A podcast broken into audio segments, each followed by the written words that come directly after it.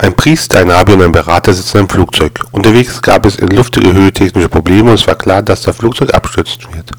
Der Priester begann seinen Rosenkranz zu beten, der Rabbiner die Tora zu lesen und der Berater versucht einen Ausschuss für Luftverkehrssicherheit zu organisieren.